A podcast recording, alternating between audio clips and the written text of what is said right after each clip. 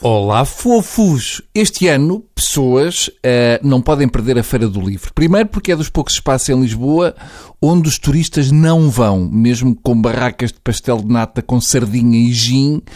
E porque este ano o que não falta são obras-primas de portugueses. Vale a pena ir até à Feira do Livro só para adquirir o livro do escritor Isaltino de Moraes, A Minha Prisão. Uh, não, não é sobre bifidus ativo, é o diário que Isaltino escreveu nos 429 dias em que esteve detido. Isaltino já não escrevia tanto desde que assinava cheques na Câmara de Oeiras.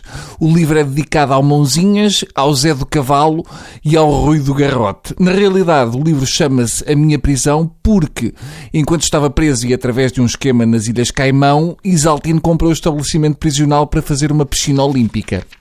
Ora, são diversos os episódios que Isaltino relata e, ao contrário do livro de Passos, acreditamos em muitos deles. Se Passos faz papos de anjo em Massamá, Isaltino faz cabrito numa cela. Eu vou ler. A noite de ontem foi especial. Partilhámos o cabrito assado entre os cinco. Dizer que estava delicioso é pouco. Acompanhado com queijo de alcaíns com gosto a rabaçal eu aposto que ele não disse aos colegas de cela que aquilo lhe sabia um bom rabaçal. Mas continuemos.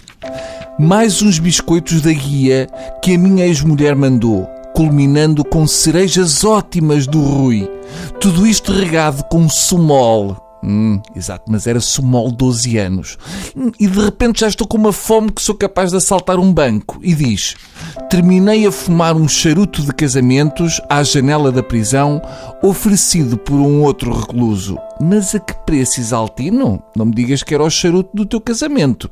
É uma bela obra em termos de descrição de refeições, é uma espécie dos cinco na prisão. Falta a Zé, mas há uma história com um travesti que joga bem à bola, o Tim, que fez de cabrito e secones. Destaco a maravilhosa história do Nazir, eu vou ler. A Patrícia trouxe-me carne de porco, secretos. Enganei-me e dei os secretos ao Nazir, que é muçulmano e não come carne de porco. À noite, disse-me que a carne era muito saborosa, que devia ser vitela, muito tenra. Sim, disse-lhe, era vitela barrosan.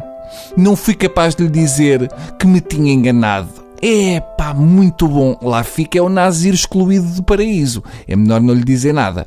O problema vai ser quando ele ler o livro e perceber que tem que se suicidar pelo fogo. Mas Isaltino esteve muito bem a lembrar-se de lhe dizer que era Vitela Barrosan, daquela de rabo encaracolado. Incrível a capacidade de enganar o Nazir. Eu aposto que o Nazir morou em Oeiras. É uma bela obra tem muito para ler e revela um Isaltino capaz de nos contar histórias. Eu gostei, de tal maneira que, e ele não me leva mal, mas dá imensa vontade que o Isaltino vá parar mais uns 10 anos à prisão, porque pode sair dali um Nobel. Só por isso, mais nada. Até amanhã, pessoas.